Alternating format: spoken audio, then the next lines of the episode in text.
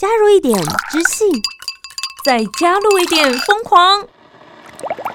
每个创作者都是一位思想家。我是哲学家涂杰，我是科学家苏珊，和创作人一起讨论作品、时事议题，奋力激荡。这里是思想碰撞实验室。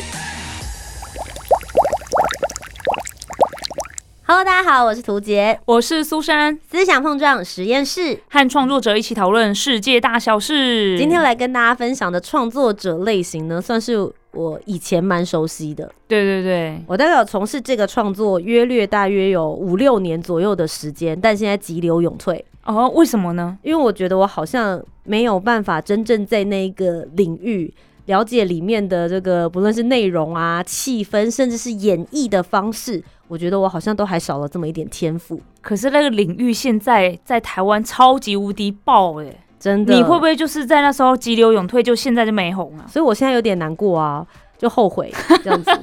我今天就请到我的前辈来告诉我他现在过得有多好。欢迎脱口秀演员大可爱。嘿大家好，我是大可爱。然后这边回应一下图姐哈，嗯，不用担心，现在脱口秀的热潮在退了，所以 其实在退了，所以你不用觉得啊，好像没有搭上这一波，不用担心，真的 OK，就是大家起飞的时候我不在，大家落寞的时候，反正我本来就在这，就是对你就是看潮水潮起潮落这样子，就是一直一个旁观者客观的角度在看了。对啊，算是见好就收吧。OK，但刚刚大可爱有讲到说，其实脱口秀这个表演形式确实前面的时候风起云涌嘛，然后到现在就算他说，哎、好像有点退，但事实上呢，我觉得比以前还要好很多的是，至少大家知道现在这是一个什么样子的表演形态。对，的确是对于脱口秀的各种形式跟样貌出现在公众视野上面，的确是比较多一点了。嗯然后也有各种形式，然后也有更多人被看见，那就是会有触及到更多的观众这件事情。但嗯怎么把他们带进剧场，还是另外一个话题。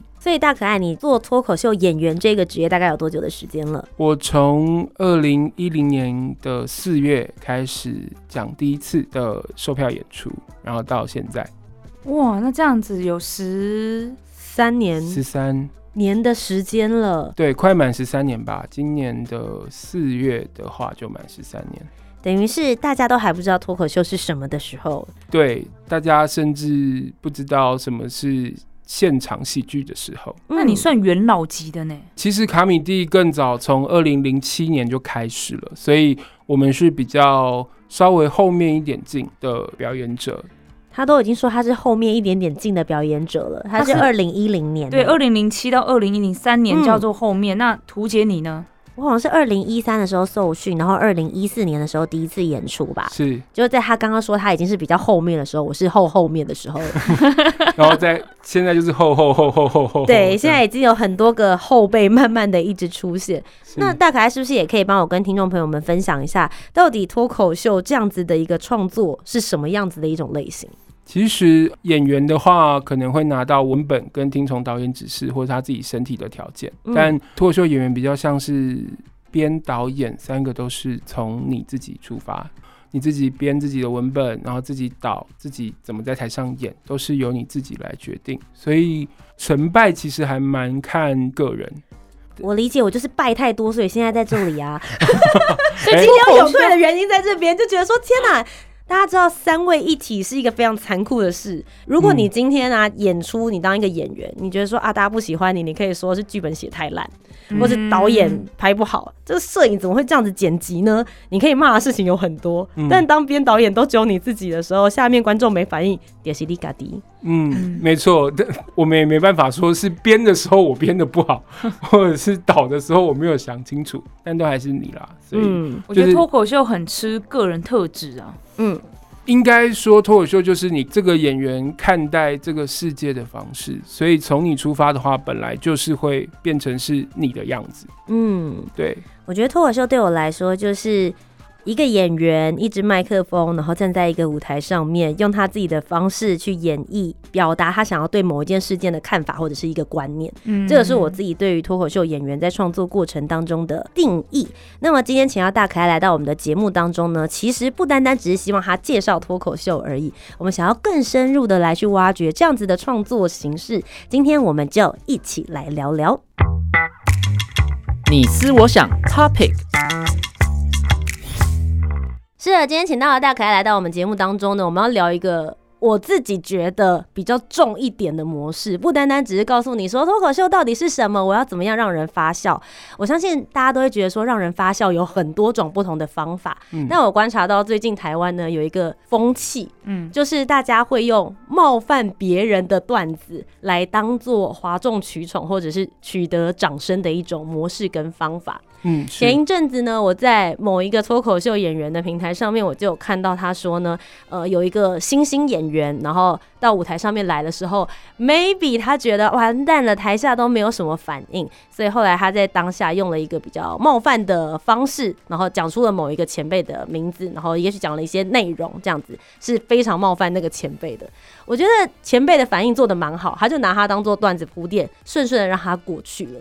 可是我当下看到的时候，我的感觉就是，难道大家觉得说上去冒犯别人、冒犯一个不认识你的前辈这件事情，是一件正常、理所当然而且可以做的事吗？这件事让我觉得打上了一个大大的问号，因为其实一个脱口秀演员真正要站在舞台上面为生，很不简单。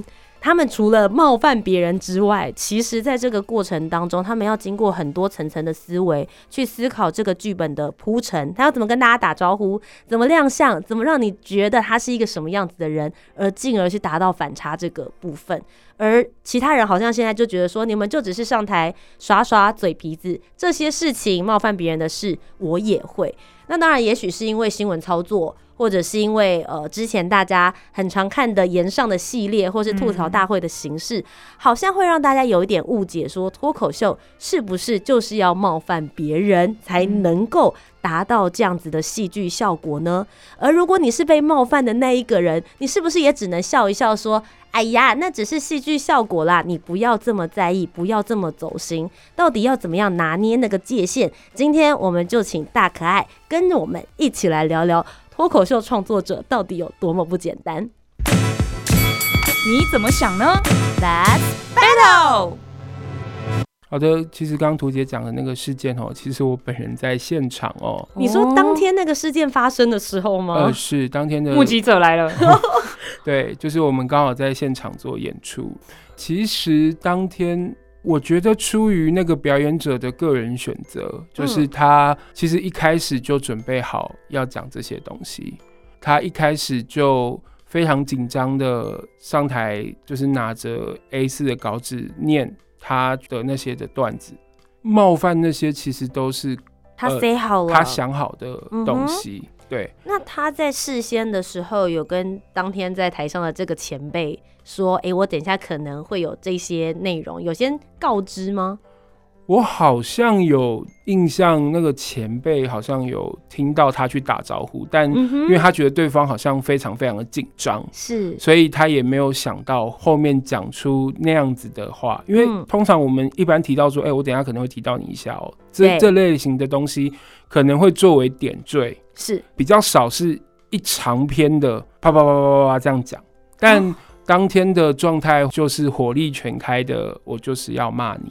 是批斗大会的方式在进行当时的表演段子。接近那个状态。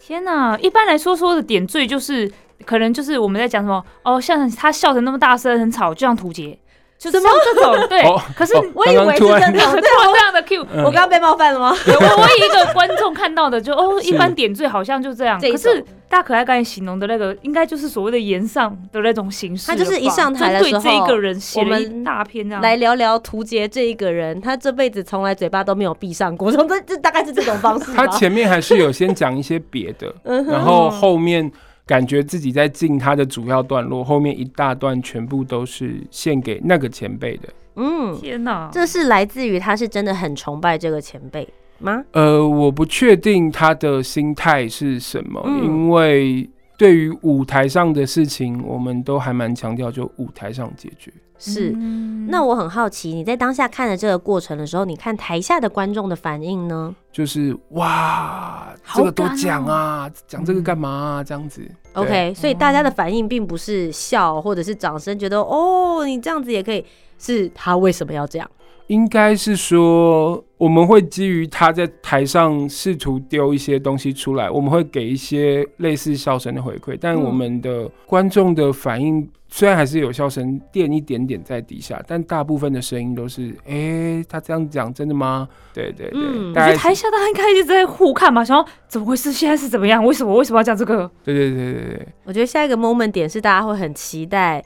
那位前辈走上台的时候会有什么反应吧？对所以其实反而真正的效果拍是坐在那个就是前辈的身上这样。对，因为大家都会嗯期待他要做些什么回应。嗯因为我们就像我刚刚前面说的，就是舞台上的事情，舞台上解决。嗯那如果他在舞台上被骂了，那就自己上台把场子给找回来，嗯哼。大概是这个感觉。好，所以我们大概跟大家分享了一下，就是当时的这个事件还原现场的一个状态。那我觉得也很想要帮所有的听众朋友问一下大可爱，到底现在这种大家觉得很冒犯的方式，其实应该就是从言上这种形态，或者是吐槽大会的形式开始被大家广为人知。那究竟像言上或是吐槽这种所谓的节目形态的方式，跟单口喜剧，也就是脱口秀，到底有什么不一样？他们本来呃来参加演上的那些伙伴们，他们讲的伙伴们，其实一开始都知道他们彼此要干嘛，就是他们要来做这件事情，来做冒犯这件事情，但会不会看稿子？不知道，因为就是看他们营运方自己的处理。但其实他们来都知道，他们的任务就是要接受火烤，跟火烤别人这件事情。那他们对于场上的任务，他们的演员的角色功课，其实都是知道自己要干嘛的。嗯。但现在的这个形式，我觉得脱口秀有个比较微妙的地方，就是它会让大家不懂的人以为它就是个讲话，嗯。然后就会觉得嗯啊，我也会讲，然后就会觉得哎、好像我也可以做得到。所以嗯。后面演上开始之后，就会开始有一系列的上台模仿，或是直接用他听过的那个言上里面的梗，直接后面改自己的 punch 之类的这种方式上台，就是比如说拿一样的前提去讲啊，嗯。然后就会觉得那一段时间就是会很密集的出现，就是新人上台通常会比较讲那些言上已经有的标签，然后再拿来写或吐槽之类的，但其实听起来就比较生手的感觉，嗯对啊，我之前其实确实真的也有听过不少周边的朋友在看完脱口秀表演之后，他们心里会漾起一种觉得哇，他这样子可以上台，或者是我好像我也蛮会讲话的，我也可以来试试看做脱口秀演员，因为就觉得好像那个相对门槛没有这么高的感觉。苏珊，你在看的过程，你会有这种 feel 吗？你说我看完之后觉得自己好像可以讲脱口秀吗？嗯，啊，当然没有啊。嗯，哎、可是我很好奇，像你们这样讲，好像怎么好像大家看完都觉得自己可以讲，可是我自己的认知，我在看的脱口秀，不管是图杰段子还是大可爱的段子，我都觉得啊，我都想不到这些耶，这些怎么会这么有趣，好好笑、哦。可是像岩上这样子的段子，他们嗯写的内容跟你们脱口秀所表现的东西困难度会不一样吗？然后呃真的岩上的内容会比较好写吗？没有，我觉得还是有分成演员擅长跟不擅长这件事情。言上跟普通的脱口秀段子，它都有具有非常强的脱口秀逻辑，共通的是脱口秀逻辑这件事情。但表现方式上来说，个人脱口秀来说，你就是呈现你自己看到的或是风格类的东西。但言上的状态是，他要去针对某一个点，这个人的他想要写他的某一个点去做其他的吐槽或是联想这件事情。那大家没有看到的事情是要写出那样的段子，其实需要很大量的观察，或者是嗯对这个人有一些想法，是他其实是非常需要做功课的。嗯所以整体的准备的方向其实不太一样。哦对，然后也有人擅长吐槽别人，也有人不擅长吐槽别人。像老 K，我自己就觉得他自己写这些东西的时候，他是非常擅长写类似相关的东西的。嗯对啊，在帮忙演上的写出来的段子，我会觉得非常棒。嗯，对其实这也分成两块吧，就是对对对脱口秀演员其实还是一开始我们会先有文本，嗯。所以文字创作会先有一种风格，然后演绎上面也会有一种风格，这是这是两个东西加成下来之后，才能够形塑成大可爱在台上他是什么样子的一个脱口秀演员。那回到那个言上，大可爱你自己有遇过你在主持的时候，然后有人上台之前也没跟你讲，然后就突然冒犯你，讲你的事情，那你怎么办？你有遇过这样的事情吗？哦，有啊有啊有啊有啊，有观众那种老观众就会直接不知道为什么他上来就直接开始骂我 什么意思？老就是他观众，平常人突然上来缘还骂人好吗？啊，我不太知道他的状况是什么，我就不多加揣测，我直接讲结论就是他他前面有先跟我打招呼说，哦不好意思，今天可能段子会提到你，我就说哦好，他有来打招呼 OK，但他直接上去就直接骂《三字经》，然后我说呃什么怎么了吗？他是针对你骂吗？对啊对啊对啊，他是看着我骂啊，所以他他是不是有点分裂，因为他一开始前面还很有礼貌跟你说我等下会骑到你哦，然后一上台之后就直接骂这样欸可。是我不确定是不是他觉得这样有效果，那台下笑了吗？没有啊，那就没笑。没有啊，那但你你们会彼此给回馈吗？比如说他全部结束之后，你就跟他讲说，我觉得你这样直接开骂可能是没有效果的哦。我有跟他说，你要再思考一下你的段子。你看到刚刚大家的反应了吧？你人太好了吧？他骂你哎，没有，因为我在场上，我主持他下一个串场的时候，我就骂回来了。哦，对，台上的事我们台上解决。对，没错，那其实因为你们现在也会把很多的影片上传到网络上面，是是是。这个时候评论你们的人就不止台下的观众了，还有很多键盘酸民。嗯。那当然有的很多人就说哦你玻璃心啦，或是说不起，甚至有人讲说、嗯。啊他可能只是节目效果。我想知道就是你身为演员，你是怎么样去界定节目效果还有真实冒犯？你是说这些酸民的言论，嗯他觉得他在做节目效果，嗯，那你倒是给我上节目啊！你倒是给我在节目上啊！嗯，对啊，你如果觉得这只是做效果，但我们都是躲在网络后面的人，我们没有在上一个什么节目吧？如果你要强调的是节目效果的话，那一定要有一个真的是节目，然后我真的在台上演出，那我才能台上的事情台上解决啊。那私底下我都蛮希望大家就是把脱口秀演员当成一个正常人看就好。我的意思是，当你你会怎么跟你的身边的朋友讲话，就请你那样跟他讲话。嗯嗯，嗯，对，因为大家现在都会比较像是把那些表演的影片当成出气筒，会就是在留那些比较过激言论的朋友，让我感觉到是啊，我找这个地方可以出气了。对他就会写一些有的没的，那这些嗯事情对我而言就是他抒发了，但我自己当然需要时间调试，但嗯。我最终都会觉得好，他既然来留言了，那就是算一个流量吧，就这样。哦，你想的蛮正面的欸，因为如果我是前期的话，我可能就没有办法。嗯，但做到现在的话，我其实已经没有那么觉得那些评论对我重要，嗯因为就是还是蛮多人就是喜欢或支持的话，那基本上就是我会多看那些来平衡自己。嗯那那些酸我的人，我后来有再写个段子给他们，这样子。对哎，蛮还聪明，送人家礼物哦，这么好，专属段子没有没有没有没有就就拿他们的留言再拿来赚钱啊。对。嘿，很厉害，，我不要免费让你骂，对你骂我这些东西，我就扛起来当素材使对，我就自己在售票场再回吐他们。我在场上解决了嘛，我在场上解决了、啊。嗯那你有没有勇气来到场上跟我解决？哦，他刚刚是发出挑战哦，性没有没有没有没有没不是不是不是不是，你来啊来啊，来啊，来来来，你搞你来，你想知道我讲什么，你就来场子看。对啊，节目效果来上节目啊！先没有没有没有，就是我刚刚没有挑衅的意思啊。你刚刚是很怕，等下走出去录音间的时候，哇！哇，原来这样，哎，这边不算舞台吧？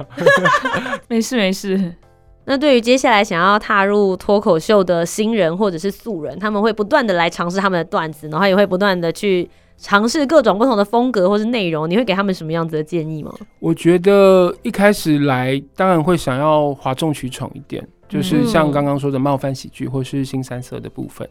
但我个人的建议是，希望我们先从基础的自己跟生活观察类的东西开始写起，然后把笑话的逻辑也好，呃，表达的逻辑也好，先给都捏清楚了。你再来写你想写的题材，其实会比较知道在表达什么。因为刚开始新三色会得到比较多的反应，是因为敢讲，嗯并不是因为真的讲得好。但如果你是在已经会写的状态下来写新三色的剧本的话，你至少会比较知道那个逻辑在脱口秀上面怎么造成意外跟反转，而不是单纯的只是很直球的讲器官或是行为这样子，嗯会比敢讲再更多一点的话，你就知道自己在做些什么。然后，当然也要提醒大家，就是不是只有这些题材。我觉得一百个脱口秀演员就一百个风格，所以大家其实是要找到自己的风格比较重要。因为脱口秀这件事情，就是你一个人站在台上，你要发声给大家听。那至于你要讲什么，你是谁，然后你即将要做什么，那都是你自己可以决定的。这也是它好玩的地方，就是你可以做一个表达，但大家都会听的人。那你要表达什么？那你就要想清楚。嗯，最后这边我想要插一题问题问，就是我们刚刚其实一直在讲就是冒犯啊，或者是新三色这一些，但我相信在这个业界里面，你们会不会有什么是你们觉得在舞台上面大家应该要做，就是所谓的礼仪或者是什么该做什么不应该做的？就像我刚刚讲的，如果你今天上台你要提到某某人，也许你需要跟他先。打个招呼打个招呼，或者是你做到某些事情的时候，你跟台上台下应该要有一些简单的界限。我觉得其实大家应该都可以理解，只是可能有时候没有想到要做，因为其实这些对我来说其实都是基本礼貌。嗯嗯对，那只是你有没有要遵守这个基本礼貌而已。但这些东西，我觉得就是大家的取舍。然后重点是上台的时候，我觉得一定要做到一件事情，就是尽量的，不论你有其他什么目的，但以让观众笑是为最大的目的，这件事情嗯就是会嗯让我感受到这个诚意的话，我觉得有很多事情可以稍微的调整，或是去做改进，我觉得都 OK。对，嗯就像我们刚提到的那个非常新的那个新人，他如果上台再多让我们感受到一点，他认真的想要再搞笑一点的话，我们都愿意帮他。但如果我们听到的更多只是骂人的词的话，我们就会觉得他的搞笑意图比较后面一点，那骂人的词就被凸显了嘛。嗯对吧嗯那如果他是让我觉得搞笑的状态，比如说他的结构、他的铺陈、他的文字，都让我觉得哦，他是有认真想要做这件事情的程度大于你想要单纯骂人的话，那我觉得都还可以调整。嗯对，就是不会到现在这个样子。然后讲难听一点，其实最后哗众取宠的方式，他其实得到了最多的关注啊。是。其实如他没有被封杀吗？其实也没有什么封杀这件事情，因为因为 open m i 就是蛮 open 的啊。嗯对，也没有封杀，就是呃，他想来报还是可以来报啊。但大啊，家看到他的时候，背后粘上的标签就是他上次是这么做的这个人。嗯嗯嗯，对，然后可嗯能就会其他演员可能在见到他的时候也会稍微有点哦哦哦，那个哎哎，他来了，他来了这样子。嗯，但其实差不多了吧，封杀差不多。没有看起来超像校园霸凌案的，不知道为什么。没有，但我们讲的封杀是不让他来，但嗯他还是可以保有他上台的权利，而且我们不会讲他什么。嗯哼嗯对，因为那个新人其实前一天来 open m i 的时候，他也有写了一些准备要来冒犯的段子，然后他就说他本来是要写给 Jim，嗯然后但 Jim 那天没有主持，嗯然后他就说那不好意思，可以请你把自己当成 Jim，然后接受我骂你吗？然后我想说，呃、这是什么要求？等一下等一下，他要骂俊，应该也是根据俊的状态来然后他就？说，反正你就想象我在骂你就对了。然后说，哦，好。然后我说，你把我想象成俊，那你加油。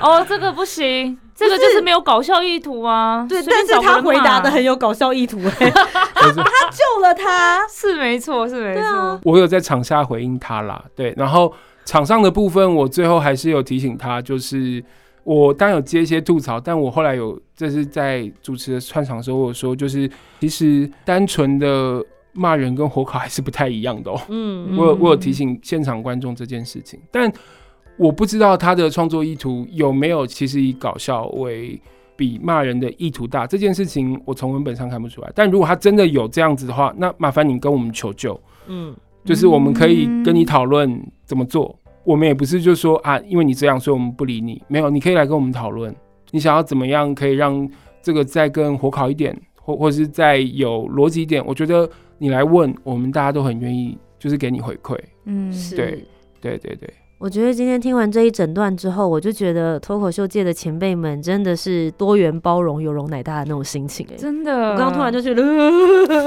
就是热泪盈光、啊。你们骂我，我们还要帮你收拾烂摊子，然后我帮你收拾烂摊子的同时，我还要去解析思考，说你的意图到底只是想要骂人，还是其实你是有想要让观众开心，只是你不知道该怎么做。因为这件事情对我而言，就是它是在台上发生的，嗯，它不是在台下真的恶意攻击你的，所以那个界限对我而言就是场上的事情场上解决。但如果你场下对我很客气，那如果你真的是需要帮忙的，那你就来问我们啊。嗯对对，场下归场下嘛，对啊。嗯，就是勇敢提问。我真的觉得今日京剧已经出来了，就是场上的事情我们场上解决。真的，对，这就是脱口秀演员有什么问题，或是有什么需要帮忙的部分。看起来现在在台湾的脱口秀界，大家都还是很愿意彼此帮忙跟协助，只要你愿意求救。呃，对，其实基本上大家有需要帮忙的都提一下，嗯应该都可以。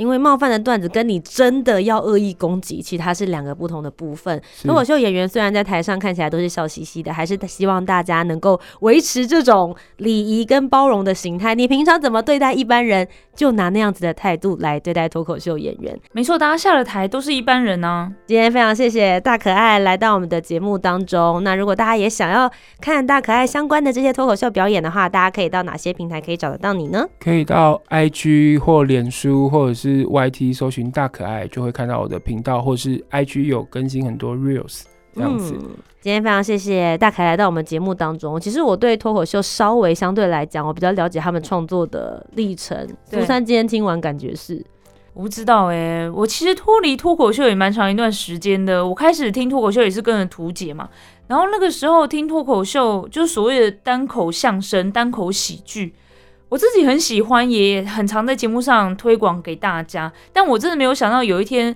脱口秀被大家知道、被大家喜欢、被大家拿出来讨论，会是跟我以前听的是完全不同类型的，就像那种岩上或是火烤这样子。因为我以前看的就是大可爱啊、图姐啊，所以我觉得脱口秀应该是长这个样子。我没有想过现在岩上跟你说本来温和的模式是不是？对，就是真的就是好笑，然后你们的想法很有趣。嗯，但现在变成说，你必须要攻击另外一个人，才会引发台下的笑点。嗯这件事情我比较我这边稍微再解释一下好了。其实以脱口秀形式来说，脱口秀跟岩上火烤 roast 这件事情，这两个其实蛮适合当做独立的形式来看。嗯，嗯，对他们其实是分开的，火烤有火烤的场合，然后脱口秀有脱口秀的场合。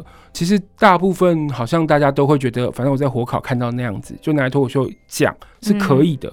但其实少了那个氛围，少了这个前提，就是我现在来听火烤，其实观众也会吓到。理解、嗯，哦，OK，，对，然后这也会给大家一个错误印象，就是为什么好像都在讲火烤，就是为什么都在冒犯别人。嗯嗯对，，但其实一开始这两个形式其实应该是分开的。嗯对，但可能大家的接触，哦，觉得反正电视上或媒体上播的就是那个样子，嗯然后他们就觉得脱口秀就是这样。但其实大家走进现场来看，其实还是有很多各种不同的风格，比如说生活观察类的，比如说奇想类的，就是天马行空的幻想的这种，然后或者是他有自己的人设，讲他的辛酸血泪的这种，或是各种职业、各种年龄段的人。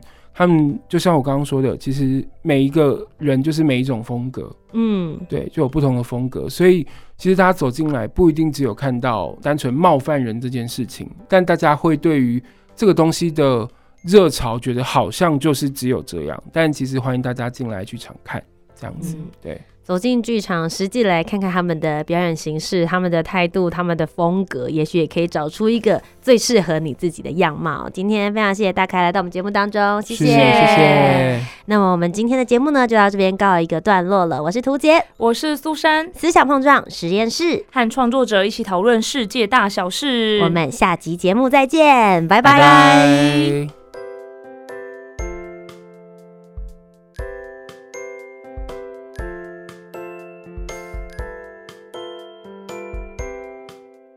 我是脱口秀演员大可爱我觉得脱口秀演员上台无论做什么都是希望你可以笑一下而已。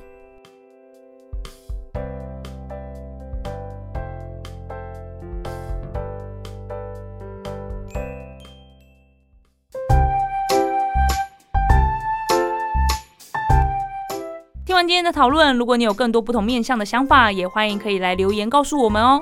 Facebook、Instagram 以及 YouTube 频道搜寻“图杰”就可以找到我。那如果你搜寻苏珊 Love Music，就可以找到苏珊啦。记得帮我们留下五星的好评，订阅节目。在 Apple Podcast、Spotify、Sound 都可以听得到哦。我们下周见，拜拜